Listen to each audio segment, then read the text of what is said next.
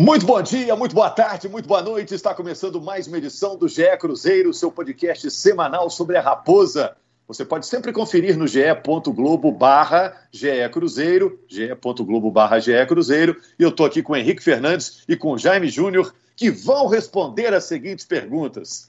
Maurício no Inter e Potker no Cruzeiro. Quem se deu bem nessa história, nesta negociação? O Cruzeiro com o Felipão volta a pensar em subir para a Série A? Tá tudo bem, Jaime? Tudo bem, Henrique? Muitos assuntos, né?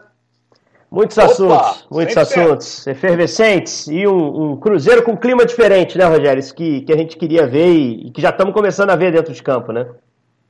Depois da vitória sobre o Paraná por 2 a 0 na sexta-feira, ser o jogo do Felipão. Duas vitórias e um empate tem o Felipão até agora, dos nove pontos que a equipe disputou sob o comando do Felipão, sete conquistados. Vamos começar do assunto quente, que é a negociação envolvendo o Internacional e o Cruzeiro. Maurício foi para o Inter, Potker está chegando ao Cruzeiro.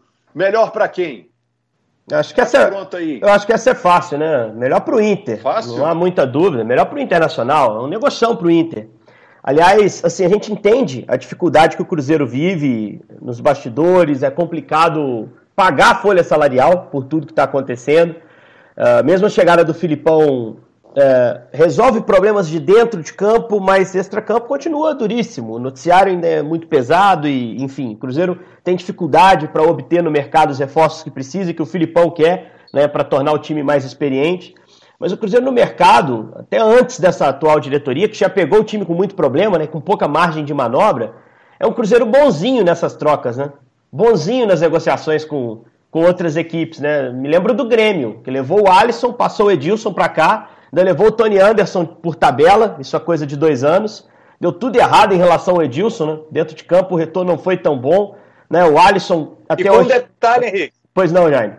Para o Alisson ir para o Grêmio, o Cruzeiro contratou o David por 10 milhões de reais. Olha isso. Hein? É, e assim, é, aquela negociação já foi uma negociação questionável. Esse caso recente do Angulo é um caso meio esquisito, né? E traz o cara, o Palmeiras chama na hora que quer, e na hora de voltar o cara vai pro Botafogo. O Cruzeiro não conseguiu amarrar nada ali naquela situação, né? E agora esse Henrique. caso, esse caso William Potker. Pois não, Roger? Mas eu não concordo completamente com você em relação a esta negociação agora, não. Não, nós, nós vamos, nós vamos debater. Pode chegar e pode jogar. O Maurício começou o ano muito bem, depois caiu de produção.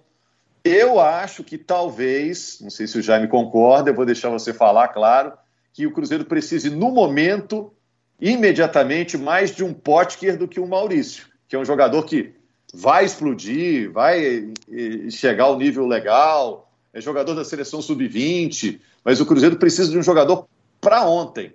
E acho que o Potker está mais pronto para o desafio que o Cruzeiro tem na Série B. É, eu, eu só acho que o Cruzeiro. São dois jogadores Pode ir, Jair, pode ir. Não deixa o Henrique falar, não. Olha só, são dois jogadores reservas nos seus times, né? Hoje o Maurício é reserva no Cruzeiro, pô, reserva no Internacional. São dois jogadores que estão buscando uma retomada do bom futebol que um dia já mostraram. E o Maurício está indo para o Internacional, que é um time que está muito acertadinho, e ele vai para tentar fazer o que o Bosquilha estava fazendo, né? É, é um desafio muito interessante para o Maurício, mas é um jogador mais jovem do que o Potker, né? Então a gente está imaginando aí que o Maurício tem muito mais a crescer na carreira do que o Potker, talvez. Né? É, agora, o, o, o Potker, eu, eu concordo com o Rogério, eu acho que o Cruzeiro hoje está precisando mais do Potker do que o Maurício.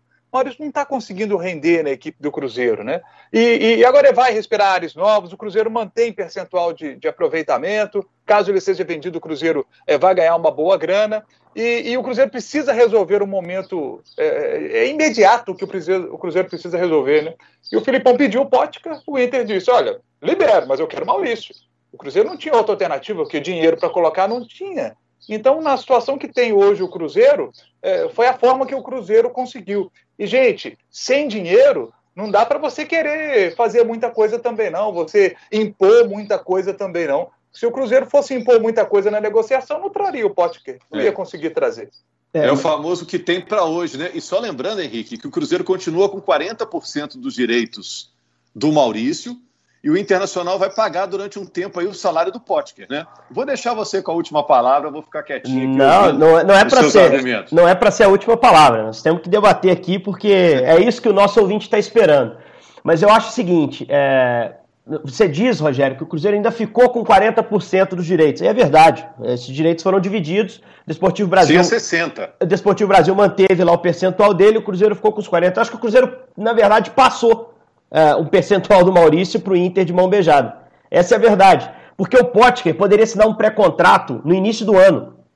O Cruzeiro pegou um jogador que só tem, na prática mesmo, mais dois meses de contrato com o Internacional e passou a sua maior joia da base para o Inter. Vai dividir agora o lucro de uma venda futura do Maurício. O Maurício é um jogador de 19 anos e eu concordo com vocês, ele estava mal. A Série B do Maurício é fraca. O Maurício não tinha se consolidado num Cruzeiro, que vocês vão se lembrar, até outro dia era uma bagunça em campo. Era um time que não ajudaria ninguém a jogar bem. Muito menos um menino de 19 anos. E um menino que está indo agora para um sul-americano na Colômbia, em fevereiro, com a camisa 10 da seleção brasileira nas costas, porque foi assim nos treinamentos, ele fez gol, inclusive, nesse período de treinamento da seleção, que eu acho que o Cruzeiro nem tinha que ter liberado, porque se ele estiver jogando bem no Cruzeiro, ele vai servir a seleção do Jardine, a seleção sub-20 no Sul-Americano, e é um torneio que tem olheiro do mundo inteiro. Eu tenho certeza que os caras estão saindo de lá para viver o camisa 10 da seleção brasileira nessa competição. Então acho que o Cruzeiro teria, a curto prazo, num time melhor, uh, e com essa convocação da seleção, uma possibilidade de valorização do Maurício muito grande. Muito grande. Porque eu acredito no, no potencial dele. Né? E, pelo visto, o Cruzeiro não acredita tanto, né? porque está desfazendo dele para o Internacional para trazer um cara que o Cruzeiro contrataria de graça em dezembro ok, para se apresentar no meio do ano que vem, para uma disputa de temporada 2021, que lembrem-se, começa em fevereiro. Então ele chegaria ali no fim do estadual para jogar uma Série B, Série A, o que quer que seja no ano que vem. Se quer tanto jogador, acho que valeria a pena. Sem ter que passar nada para o Internacional. Acho que houve um certo desespero nessa ideia de é, tornar o time mais experiente. O Potker e o Maurício são, ou eram, reservas nos seus times. O Maurício reserva, reserva aqui, o Potker lá. Só que o Potker era mais reserva. Era um reserva que só era utilizado pelo Cudê em último caso. O Cudê não queria o cara, porque o Inter podia se dar esse luxo. Só que o Inter também precisou ir ao mercado porque perdeu o meio. O Bosquilha se machucou. E aí, na Série A, uh, há poucos jogadores que não estouraram o número de partidas. E o Maurício é um ativo interessante na B. É o jogador mais promissor da B, talvez. O que já tem um trajeto em seleção de base. Quantos times da Série B tem um camisa 10 de seleção sub-20, gente? Quantos times da Série A tem um jogador com essa possibilidade de valorização. Então, acho que se o Cruzeiro quer sair dessa situação financeira, ele precisa é, valorizar e, e, trazer dinheiro novo para o seu clube. Uh, o dinheiro novo vai ser trazido através da venda de jogadores. E o Cruzeiro abriu mão, na minha opinião, do seu jogador com maior potencial de valorização da base para trazer um reserva do Internacional que estava em fim de contrato.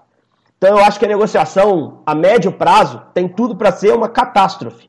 É claro que o tempo vai dizer e a curto prazo pode que pode ajudar. Jogou a Série B em 2017, fez 10 gols, ajudou. É um nível de competição mais baixo. É claro que o cara tem poder de valorização também, tem 26 anos. O Cruzeiro assinou um contrato longo, mas eu não teria feito esse negócio. Eu acho que o Maurício, pelo menos na minha cabeça, quando o Maurício subiu, a gente começou a ver a qualidade dele, quando ele começou a ser convocado para a seleção de base, na minha cabeça era montar um bom time do Cruzeiro, dar espaço para ele nessa Série B, fazer ele sobressair para o Cruzeiro vendê-lo para fora o Cruzeiro fazer uma negociação em euro. Agora o Cruzeiro já virou é, uma terceira parte no negócio. Ainda vai lucrar em cima, mas não vai lucrar tanto quanto poderia até anteontem, quando assinou o contrato. E depende dele jogar no Inter. Será que ele vai jogar no Inter? O Inter é um time já acertado que ele vai ter que buscar o espaço. Já chega lá como reserva. Se ele não conseguir desempenhar na Série B, será que ele rapidamente vai conseguir desempenhar na Série A? São questionamentos que a gente também precisa se fazer. Então acho que eu, eu não ele faria tá... o negócio. Eu não faria o negócio ele está numa vitrine melhor, né? Porque ele sai da Desde que ele jogue, né, Rogério? Desde que ele é, jogue, desde né? Desde que jogue. É, na verdade, é ter um time mais adequado para um jovem entrar, né? Um time mais arrumado, o garoto vai lá se encaixa, não ficar na Série B com, com responsabilidade. Seus argumentos são bons, hein? Pode que fez só um gol esse ano, né? Sim. Mas já tem o passado, ele já foi artilheiro do Campeonato Brasileiro, foi em 2016, 16, né? Junto com o Diego Souza e o Fred. Eles dividiram a artilharia do Campeonato Brasileiro, ele estava na Ponte Preta, né? Depois disso, subiu com o Inter, né? É como você falou, o futuro vai dizer se o Cruzeiro está certo ou não, né? Mas o fato é que é um dinheiro novo que entra também, se o Cruzeiro subir. Se o Cruzeiro subir, a realidade financeira do Cruzeiro muda automaticamente, né? Então, tem um quê de aposta nisso aí também, né, Jaime? Exatamente. Agora, o torcedor do Cruzeiro que se prepare, porque os próximos anos vão ser assim no Cruzeiro. Porque o Cruzeiro, o torcedor do Cruzeiro estava acostumado com um time com a casa arrumada. E quando o time tem a casa arrumada, faz o que o Henrique queria. Agora, quando a casa desarruma no nível que o Cruzeiro desarrumou a sua casa, aí começa a fazer esse tipo de negócio, que na verdade realmente não é o ideal, mas é o que dá para o Cruzeiro fazer agora. Vou pegar mas um aí, exemplo. É. Quem está acompanhando a gente agora, se, se, o cara tem um lote, né? Você comprou lá um lote, um lote que tem potencial para valorizar, mas lá se a sua vida financeira. É, lá em Matozinhos, na minha terra, lá tem muitos lotes bons para você comprar, que vão se valorizar muito, uma cidade próspera. Aí você faz um bom investimento lá. Aí a sua vida financeira não está organizada, meu amigo. O que, que você vai fazer? Você vai ter que vender esse lote, que você poderia ganhar muito dinheiro com ele lá na frente, que poderia se valorizar, mas você se desorganizou financeiramente. Você comprou um carro que você não podia ter comprado. Você podia ter comprado um carrinho ali de 15 mil, você quis comprar um de 100. Aí agora você se desorganizou financeiramente e vai ter que vender o lote. E perde essa valorização. É o Cruzeiro de hoje. Mas é aí que eu pergunto para vocês, porque o Cruzeiro se desfez também do Edu, zagueiro, foi para o Atlético Paranaense, né? Uhum. E o Caio Rosa, que foi para os Emirados, o uhum. Al Sarjá. É um erro ou é inevitável? Eu acho inevitável. Que, não, eu acho que é, é, as duas coisas, né? As duas aqui. coisas. O, o, Caio Rosa, o, a, o, o Caio Rosa foi vendido por 3 milhões. É a folha do Cruzeiro. É para quitar uma folha de salário. É isso. O Cruzeiro vende um jogador para quitar uma folha. E a informação que está chegando aí que o Inter, nessa negociação Maurício Potker, vai mandar 1 milhão e 200 para o Cruzeiro. E é, também é, deve ser a coisa urgente, é, é, um boleto que chegou lá. É, mas é, é micharia. Você está recebendo um milhão agora, quando você daqui a pouco poderia receber muito mais. Eu acho que a venda do Maurício, a valorização e a venda dele é inevitável a curto prazo, gente. Mas eu acho que o Cruzeiro se precipitou. E eu acho que passa muito por o desejo do Filipão de tornar o seu elenco mais experiente. Né, o Filipão entendia que tinha que trazer jogador mais experiente, viu o Pote que ia no mercado a situação se configurou ali, porque o Inter queria um meio-campista para a vaga do Bosquilha, e aí foi feita a vontade do treinador. Eu não, não tenho informação de que o Filipão bate, é, foi quem bateu o martelo, mas a gente tem a fala pública do Filipão de que ele queria jogador experiente. Então isso contempla uma ideia dele, né? uma ideia de tornar o time mais cascudo. Pode que é um cara que já jogou Série B, então aí se encaixa. Eu só acho que, é, assim, os jogadores jovens que saíram, o Caio, o Edu, nenhum deles tem o tamanho que o Maurício tem na faixa etária dele. O Maurício é um jogador, repito, de seleção brasileira sub-20. É o camisa 10 da seleção brasileira no Sul-Americano no ano que vem, se tudo correr bem. E o Cruzeiro perde esse cara que poderia se valorizar na Colômbia, que é onde vai ser o campeonato em fevereiro. Eu teria esperado, eu teria esperado. Eu acho que o Potker não é esse jogador todo que vai chegar e fazer a diferença. Eu vou ser muito sincero aqui, tenho falado sobre isso. Esse ano, para mim, a Série B está perdida.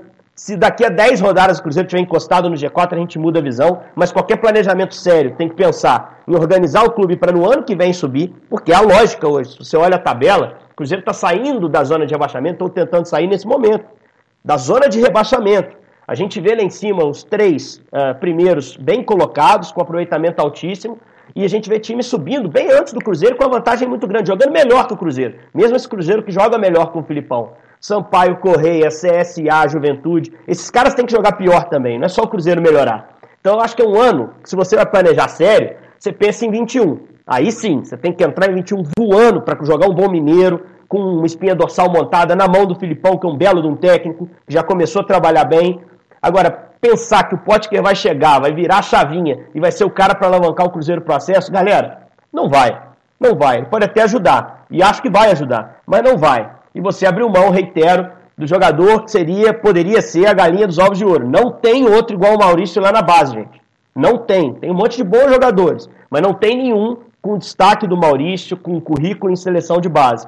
O Cruzeiro perdeu essa chance de fazer dinheiro e, e é o jeito de fazer dinheiro, porque parceiro não vai ter mais patrocínio é, é, que coloque, injete muita grana. O Cruzeiro até já tem um bom parceiro é, do supermercado. Agora tem que ser com venda de jogador para sair dessa situação difícil. Para mim, dos garotos aí, o melhor é o Kaká, viu? O zagueiro Kaká, que é o mais regular. E o Jadson também no meio-campo, acho que é um jogador. Agora, o, o Felipão chegou, tá tão compreensivo, tá pedindo tão pouco. Ele pediu o Potker, dá o Potker para ele. Não é não, o Jaime? O, o Felipão confia que o Potker, como um jogador de explosão e de experiência na Série B, vai dar certo. É, e, e, vou dizer um negócio, o Henrique tocou no, no assunto aí, que também é polêmico, né? Que é a questão do Cruzeiro é, vai subir ou não vai. Olha, é, o que o Cruzeiro precisa hoje? Se o Cruzeiro repetir a campanha da Chapecoense, a Chapecoense fez 40 pontos no primeiro turno da Série B. Se o Cruzeiro repetir essa campanha no segundo turno, 40 com os 20 que ele tem hoje, são 60 pontos. E pode ser que com 60 o time suba para a primeira divisão do futebol brasileiro nesse ano. É, o Juventude terminou o primeiro turno com 31 pontos. Então está indicando aí, é só a gente dobrar a pontuação, está indicando aí que vai subir esse ano com 62. Deve ser essa linha aí para poder subir esse ano. A gente tem período eleitoral, né? Tem uma margem de erro aí de dois pontos para baixo, dois pontos para cima, né? Então é, é, mais ou menos dentro disso aí. Ó, vou citar alguns exemplos aqui para vocês desta Série B do Campeonato Brasileiro. A gente está, por exemplo, com o CSA, o Mozart assumiu lá e numa situação bem parecida do Cruzeiro. Porque o Eduardo Batista é quem começa a Série B no CSA, depois vai o Argel Fux, que fica lá 18 dias, só quatro jogos e cai, e aí vem o Mozart com o, o, o, o, Mozart, o, o time do CSA, nesse momento, nos últimos 10 jogos, venceu 7, empatou 2 e só perdeu um jogo. O CSA deu uma arrancada, 23 pontos em 10 partidas.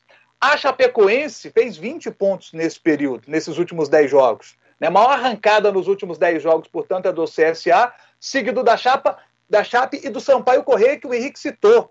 E eu cito o, o, esse time do Sampaio Corrêa porque está com 27 pontos e dois jogos a menos em relação aos demais. Então é um time que também está na briga. É, e que somou 20 pontos nos últimos 10 jogos. Então, assim, o Cruzeiro pode dar uma arrancada assim agora. O Rogério citou o próximo jogo é contra o Botafogo de Ribeirão Preto, é fora de casa. E depois dois em casa com o Figueirense. É, o, o, o Guarani, é verdade, deu uma melhorada, a equipe do, do Guarani. É, mas são jogos em casa. É, o Guarani e o Figueirense, que, que é time que está lutando contra o rebaixamento da Série C. O Botafogo é outro que está lutando contra o rebaixamento para a Série C. Eu acho nenhum absurdo imaginar três vitórias aí contra Botafogo, Guarani e Figueirense. É possível sim. Se a gente pegar os últimos cinco jogos do Campeonato Brasileiro, de todas as equipes que estão disputando, só três não perderam nos últimos cinco jogos. O CSA, que eu citei, a Chapecoense, que está voando, e o Cruzeiro. O Cruzeiro que nos últimos cinco jogos só tomou um gol, senhoras e senhores. Um gol apenas. Então essa defesa se acertou. E ter uma defesa acertada é um passo muito importante para conseguir encaixar essa sequência de vitórias que o Cruzeiro precisa. É difícil, oh, gente, é muito difícil. É, entendo perfeitamente o que o Henrique está dizendo, porque a meta ela é muito difícil. O Cruzeiro precisa hoje, para bater 62 pontos, né? Que é ali talvez a meta para subir esse ano, 13 vitórias, poderia ali perder três jogos. É muito difícil alcançar isso, sabe por quê? A Chape, a campanha da Chape, que é muito boa, são 11 vitórias, 7 empates e uma derrota nessa Série B do Campeonato Brasileiro. Olha só, a Chape, está com uma campanha muito legal, venceu 11 nessa campanha. O Cruzeiro precisa vencer 13. Então, assim, não é mole, não. Mas, gente, eu vi esse time do Cruzeiro já na sua história fazer coisas assim que muita gente achava que era impossível. A Libertadores de 97, o Cruzeiro perdeu as três primeiras e depois era um jogo contra o Grêmio lá em Porto Alegre. Todo mundo na época falando o seguinte: olha, acabou, o Cruzeiro não vai classificar, acabou a Libertadores para o Cruzeiro. Se alguém falasse na época, ah, o Cruzeiro vai ser campeão da Libertadores, é maluco, inteira no, no hospício. É, só, só que o Cruzeiro foi campeão da Libertadores. Então, assim, eu vi esse clube fazer coisas impossíveis na sua história. Ganhar do Palmeiras em 96, uma Copa do Brasil, o Palmeiras tinha uma baita de uma seleção e o Cruzeiro ganhou. É possível fazer coisas grandiosas. E, ó, e se o Cruzeiro subir, gente, vai ser o maior feito de um clube na Série B do Campeonato Brasileiro. Para você, o desafio. É muito difícil. Não é pouco, não. É muito difícil. Mas eu não joguei a toalha ainda, não. Ô, ô, é, o Henrique também adoraria ser desmentido, né? Mas ele já está falando algumas semanas que ficou muito difícil para o Cruzeiro. Mas eu acho, Henrique, que esse jogo agora contra o Botafogo, lá em Ribeirão Preto, é jogo-chave. Se ganha esse, e aí tá embalado, vai pegar dois em casa, a coisa muda de figura, né? Dá uma clareada, é, até, né? Uma, até, uma esperança, né? É, até para tirar o pé desse Z4. Agora, Rogério, quando você comprar o terreno do Jaime lá em Matozinho, já entrega o terreno na mão dele, que ele projeta para você uma obra gigante, faraônica. Porque o bicho é bom de conta. Você viu a quantidade de conta que ele trouxe aqui pra gente? Eu tô até acreditando agora. Ele foi fazendo ali, pá, pô, tira um ponto aqui, faz outro ali. Mas falando sério, assim. É tem, claro... tem ganhado os times certos, né? Tem ganhado os times é, certos, que aí ainda, o ponto vale dobrado. Ainda a matemática tá do lado do Cruzeiro ainda. Ainda tem a possibilidade de subir. Eu não tô dizendo, contrariando uma coisa que não é opinativa. Claro. Né? A matemática ainda tá do lado do Cruzeiro. Não tô dizendo que não vai subir, que não vai. É, mas eu não acredito, honestamente. Acho que tá longe e acho que o planejamento tem que ser para o ano que vem. Esse jogo contra o Botafogo é chave, a sequência que o Jaime citou é uma sequência acessível para o Cruzeiro e é o que o Cruzeiro precisa, uma sequência de resultados. Agora, eu acho que o que tem mudado muito a, a cabeça dos jogadores é o discurso que o Filipão está assumindo, de um jogo de cada vez, de a gente ainda precisa sair da zona de rebaixamento, essa é a nossa briga, não dá para falar em ganhar 45 pontos, a gente tem que fazer 25 para fazer 45 ao todo e já garantir que não cai. Depois a gente pensa, tijolinho por tijolinho. Porque você se imagina no lugar do Cruzeiro, do jogador do Cruzeiro. O cara entra sabendo que está na zona de rebaixamento. No final da rodada pode até não estar, tá, mas está colado ali. Então, e olha o objetivo lá na frente, o G4. Ah, eu tenho que fazer 45 pontos em um turno, é muita coisa. Quando o Filipão tira essa, esse G4 lá em cima de vista e fala na luta de agora, o cara se concentra mais naquele jogo. Porque aquele objetivo é palpável, é, é visível. E eu acho que isso faz com que o Cruzeiro jogue mais concentrado, mais motivado para jogar jogo a jogo. E aí é lógico que vai ser uma construção nessas 19 rodadas que restam. Se vence o Botafogo, desgarra um pouquinho da zona de rebaixamento, vai ficar ali a 9, 10 pontos do G4. Depois ganha os dois em casa, opa, já estou a 7 pontos do G4. Você começa a olhar para cima. Então eu acho que psicologicamente o discurso do Filipão é muito bom e tem feito com que o time jogue principalmente mais concentrado nas partidas. Eu acho que a grande mudança do Cruzeiro nos jogos recentes não é tática, ela é técnica porque passa pela confiança do jogador e ela é de concentração. Tá difícil fazer gol no Cruzeiro porque os caras estão mais ligados, porque os caras estão participando mais do jogo, porque tem um treinador que cobra melhor do lado de fora e que traçou um objetivo mais palpável. Uh, agora é ver se esse objetivo vai mudar ao longo da sequência das rodadas. Essa vitória mesmo de sexta-feira sobre o Paraná foi uma vitória sem estresse, né? Talvez até porque o gol saiu logo de cara, mas um minuto, em nenhum né? momento se imaginou que o Cruzeiro ia ceder o empate, né? Eu fiquei com essa sensação, é, não sei vocês. É, se bem que o Cruzeiro começou muito bem, é, ó, ele faz um gol, né? Com menos de um minuto, ele faz um gol numa zaga que tem um sujeito, que é o Salazar, de dois metros de altura, né? Você já vê que o, a, a, onda já virou no, no, time do Cruzeiro, né? E, e aí, em 13 minutos, são seis finalizações do Cruzeiro. O Cruzeiro muito bem naqueles 13 primeiros minutos. Aí depois começa a dar uma, uma relaxada, porque você não consegue também ficar tanto tempo nesse ritmo. E a partir ali dos 20 minutos, o Paraná melhora. E a partir do momento que o Paraná melhora, o jogo começa a ficar um pouco mais perigoso. E quando o Paraná estava melhor no jogo, veio o contra-ataque. E aí é interessante a gente citar que é um contra-ataque que é puxado pelo Fábio, que manda a bola lá para o Patrick Bray, lá pelo lado direito, e ele faz um passe perfeito, né? uma enfiada de bola perfeita para o Ayrton, que limpa muito bem o goleiro e manda para o gol. Detalhe, parecia replay do gol contra o Náutico, porque é uma jogada também que começa com o Fábio, bola no Patrick Bray, a diferença é que é um cruzamento pelo alto. E ele toca de cabeça e manda para o fundo do gol. De novo, uma, essa tabelinha, né? Fábio saindo rápido, com o Brei aberto pelo lado, pegando a bola, fazendo bem o domínio, já, já projetando para frente para fazer o cruzamento, pro, o passe para ele. E na coletiva, o Filipão não poupou elogios ao Brei, né? Falou que vai para dentro, que é um cara que joga com confiança. Não sei, o Matheus Pereira é um cara que vem muito bem, é, se lesionou, mas felizmente está se recuperando rápido. Mas não sei, se o Bray continuar sendo decisivo, ele está sendo decisivo, gente. Está dando assistência, é o que se espera de um jogador com o perfil dele. Pelas palavras do Filipão, eu senti que ele pode ter uma sequência. Agora, só projetando esse jogo contra o Botafogo, e antes, é, falando de algo que, que me incomodou no jogo contra o Paraná, no segundo tempo o Cruzeiro chutou uma bola. Uma bola do Claudinho, até muito perigosa, o goleiro defendeu. Eu acho que faltou contra-ataque no segundo tempo. O Cruzeiro teve controle do jogo, concordo com o Rogério absolutamente. A gente estava até junto no jogo, era o teor da nossa análise no segundo tempo que embora a bola ficasse com o Paraná, o Paraná até chutasse mais, eram chutes quebrados, de longe. O Fábio não teve que fazer grandes defesas, porque o time é muito ligado, protege muito melhor o espaço agora com o Filipão. Mas podia ter contra-atacado mais e melhor. Porque se você contra-ataca, você deixa o adversário receoso de sair com toda a sua força. E você pode fazer um gol, exatamente explorando o espaço que aparece às costas. Para esse jogo contra o Botafogo, ele não tem o Regis. E aí eu não sei, abre-se a possibilidade ou do Felipe Machado mais adiantado, que ele já usou no finalzinho do jogo no Mineirão contra o Paraná, ou do Giovanni Piccolomo, né, que está sendo chamado assim, que é um cara que eu tenho uma expectativa muito boa, porque as duas últimas séries B dele foram muito boas, uh, sobretudo a do ano passado no Curitiba, ele é um, uma liderança técnica do meio campo do time do Jorginho que sobe, uh, no ano anterior tinha subido com o Goiás do Ney Franco, e não é muito mais a dele jogar como esse meio avançado, ele começou a carreira assim, mas ele já se tornou mais um segundo, um terceiro homem de meio campo, mas pode ter essa oportunidade de estrear e acho que é um cara que vai agregar. É uma das uh, situações que me atraem a atenção para o jogo de sexta. Acho que ele tem uma chance real de começar como titular e vamos ver se essa aposta minha otimista do Cruzeiro se confirma. Né? Estou pessimista no processo, eu acho que esse jogador vai ajudar o time. Não, mas você tem que falar o que você pensa mesmo, sempre, tem que dar real mesmo, né? O momento é esse mesmo e o Cruzeiro também tem que ser realista. É assim que ele vai tentar objetivos maiores. Só para fechar, gente, para não ficar sem tocar no assunto, a informação que surge aí nos jornais, hoje mesmo eu estava lendo é, que o David estaria tentando o Copete e o Jean Mota, que estão no Santos. Vamos aguardar, né? Mas seria uma boa, não? É, vale a insistência? O que, que vocês acham? Ah, o Copete está fácil, né? Porque o Copete não tem jogado. É, não é pode ser inscrito, né? É opção de velocidade, né? Estilo Angulo. É o cara que. A gente conhece o jogador. Foi de Santa Fé, foi para o Santos.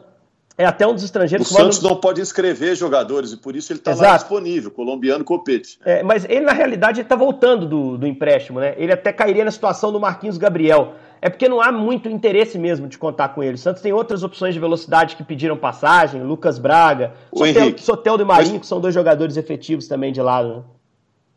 Mas pelo que eu li, tem uma história aí dele encerrou e uma, uma história desse que não é uma continuação não é tão simples. do contrato, Perfeito. Não, eu é, realmente não, é não, não, me assim aprofundei. Assim Santos, é. Não me aprofundei nessa situação. É. O Jean Mota eu acho menos provável. O Jean tem jogado, agora ganhou um pouquinho mais de espaço. O Cuca joga com três pelo meio, ele faz o lado esquerdo, com o Jobson fazendo outro lado e o Pituca de primeiro. Tá ganhando um pouco mais de espaço, acho improvável que o Santos libere, até por essa contingência, essa questão de não poder, é, trazendo o reforço, inscrevê-lo agora. Né? Então acho que pode ser que, que fique um pouco mais difícil de liberar o Jamota. Mas o Copete pode ser uma opção de velocidade e mais, para alegria do Filipão, é experiente. Já passou da casa dos 25, não sei a idade dele precisamente, mas já deve estar tá beirando os 30 aí, o Jonathan Copete. Só para você fechar, Jaime, tem um pouco também do fator Felipão aí, né? Tem muito cara que topa porque é o Felipão, né? O Felipão liga para ele é. e aí o cara, pô, pô, quero trabalhar com o Felipão, campeão do mundo, né? Com certeza, com certeza que pesa. E eu acho que seria interessante o Copete no, no time do Cruzeiro. É porque o Copete é um bom jogador, está no momento de, de queda técnica. Não sei o que está acontecendo na vida do Copete extra-campo, se isso pode estar a, a, atrapalhando né, o futebol dele dentro de campo, que às vezes isso acontece com o jogador, né? Mas é um jogador que eu gosto. Acho que se ele vier, né? O Cruzeiro vai tentar fazer uma boa composição ali, né? Vem por empréstimo aí, traz o cara por empréstimo aí até o fim da Série B. É, eu acho que seria um bom nome, eu, eu aprovaria. Valeu, Jaime, valeu, Henrique, obrigado aí. Valeu, torcedor do Cruzeiro. Vamos aguardar, né? Sexta-feira o Cruzeiro pega o Botafogo de Ribeirão Preto, jogo que o Sport TV e o Premier mostram. Vamos ver se o Cruzeiro segue nessa arrancada aí com o Felipão. Vovô tá on, hein? Felipão invicto até agora no Cruzeiro. Grande abraço.